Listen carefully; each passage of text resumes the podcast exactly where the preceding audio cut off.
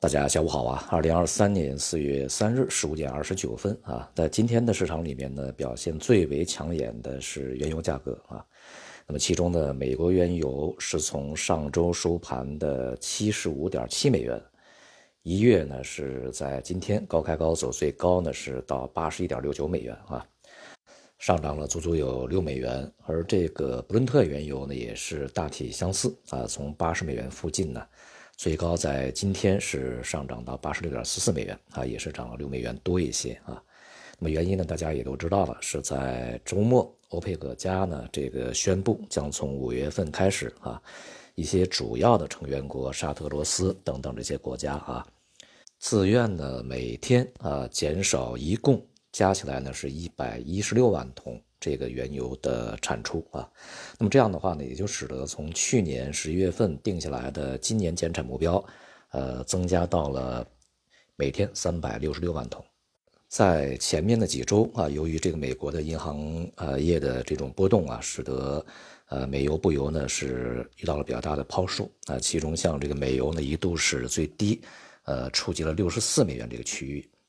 那么在前面两周呢，这个油价其实已经开始回升啊，就在银行业微呃风波呀这个稍微平复以后啊，像美油回到了七十五，而布油回到了八十附近。那么在这样一个回升的状态里面，欧佩克加宣布减产，就无异于啊啊已经快速启动的车子再去给它去这个加档踩油门啊，所以说这个油价的波动就非常快啊。那么在去年年底呢，我们对于今年的这个全球通胀预期里面一条非常重要的这个因素，就是能源价格将会回升，并且呢会在相当一段时间里面维持一个相对比较高的位置啊。那么这个里面主要的原因呢有两条，一条呢是中国经济将复苏，而另外一条呢就是欧佩克加这些主要产油国它能够去通过自己的产能控制来去维持油价。大家可能有疑问啊，就是说在这种情况下，美国也是重要产油国，他们不是可以去填补这样的一个减产的空缺啊，从而打压油价吗？其实不是这样啊。那么去年年底呢，我们也在这个社群里面跟大家讲的也很清楚啊，当前能够去左右全球油价的欧佩克加是握有呃基本上是一个决定权啊。那么这是因为呢，美国的这个。呃，油气产能它的增长潜力基本上呢已经是非常非常的低。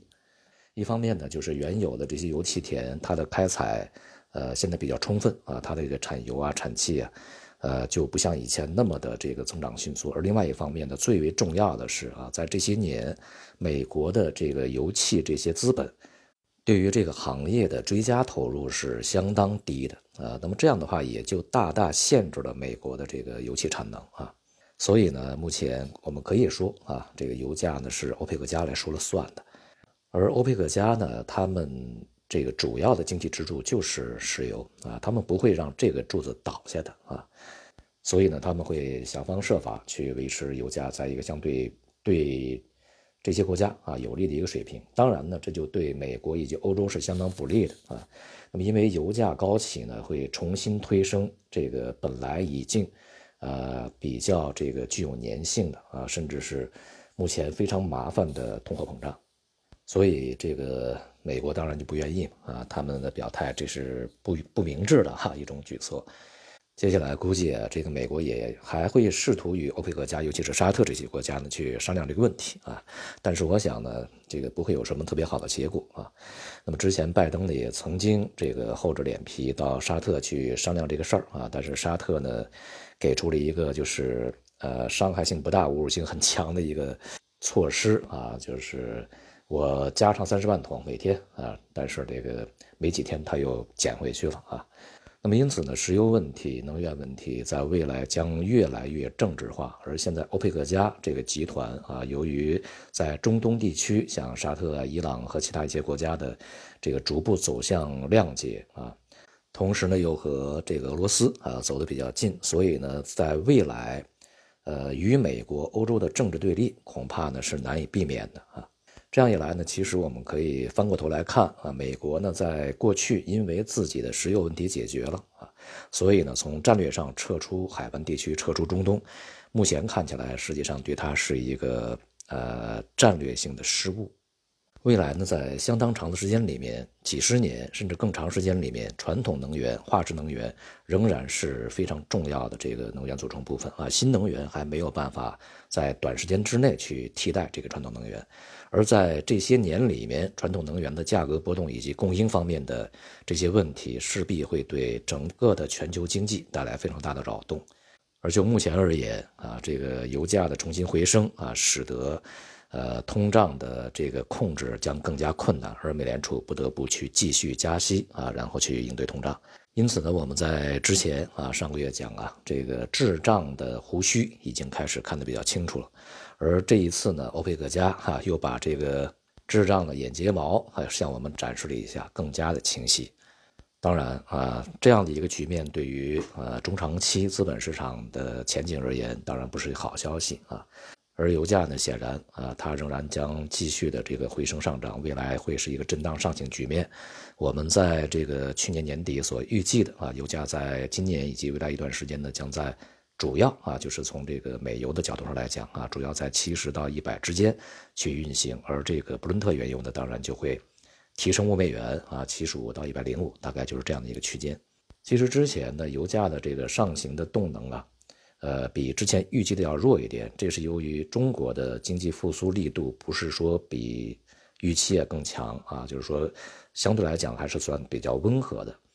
那么这一次的这个欧佩克加呢，额外的减产对冲了这样的一个需求增长不是特别强劲啊这样的一个问题。而中国经济呢，呃，目前增长不温不火，或者说相对来讲啊，呃，比较平稳，甚至呢不是说特别强啊。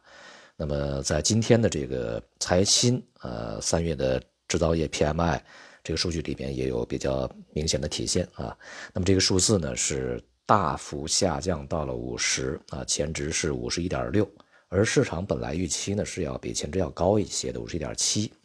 那么目前这个水平呢是正好在荣枯线稍微再低一点就是萎缩。那么财新的这个制造业 PMI 主要体现在中小企业上面啊，民营企业。这其实呢，我们从前面的这个工业企业利润啊，中小企业的利润非常低，而这个官方 PMI 里面啊，中小企业的这个呃分项指标也不是特别强，这个数据里面可以找到一些线索啊，这也是这个数据的延续。而中小企业，那么大家也都知道，它是决定我们的就业啊稳定与否的最为关键的因素。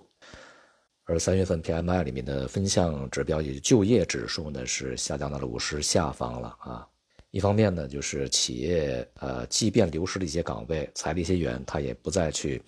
呃恢复这些岗位。而另外一方面呢，由于新冠疫情离职的这些人，他也没回来，所以现在就业是个大问题。同时呢，这个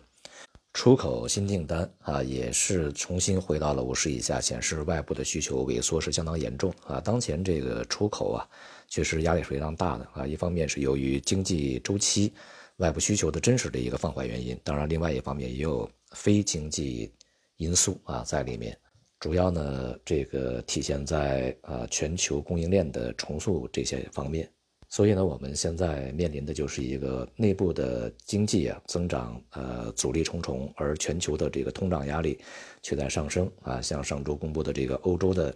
通胀数据再创新高啊，核心的这个通胀再创新高，而美国的核心 PCE 呢，也是位于啊这个近期的高位附近，只比上个月呢稍微低了一点点啊，所以在未来呢，美联储恐怕还会继续加息，对于通胀的应对啊，将重新回到这个市场的关注焦点里面来。它势必呢将重新啊困扰这个未来中长期啊全球的资本市场，而今天的 A 股呢，在这个二季度啊表现第一天表现还不错的啊，它是一个上升，但是我们可以看到呢，这个上涨里面啊最为突出的行业板块排在前三的仍然是计算机、传媒、通信，那么这是一个强者恒强的一个惯性的上冲，而在二季度啊预计呢这个市场在。前期保持相对平稳一段时间，甚至还会有再度去测试高档的这样的一个过程。以后啊，无论是境内外的市场，恐怕都会重新面临一个下行压力啊。好，今天就到这里，谢谢大家。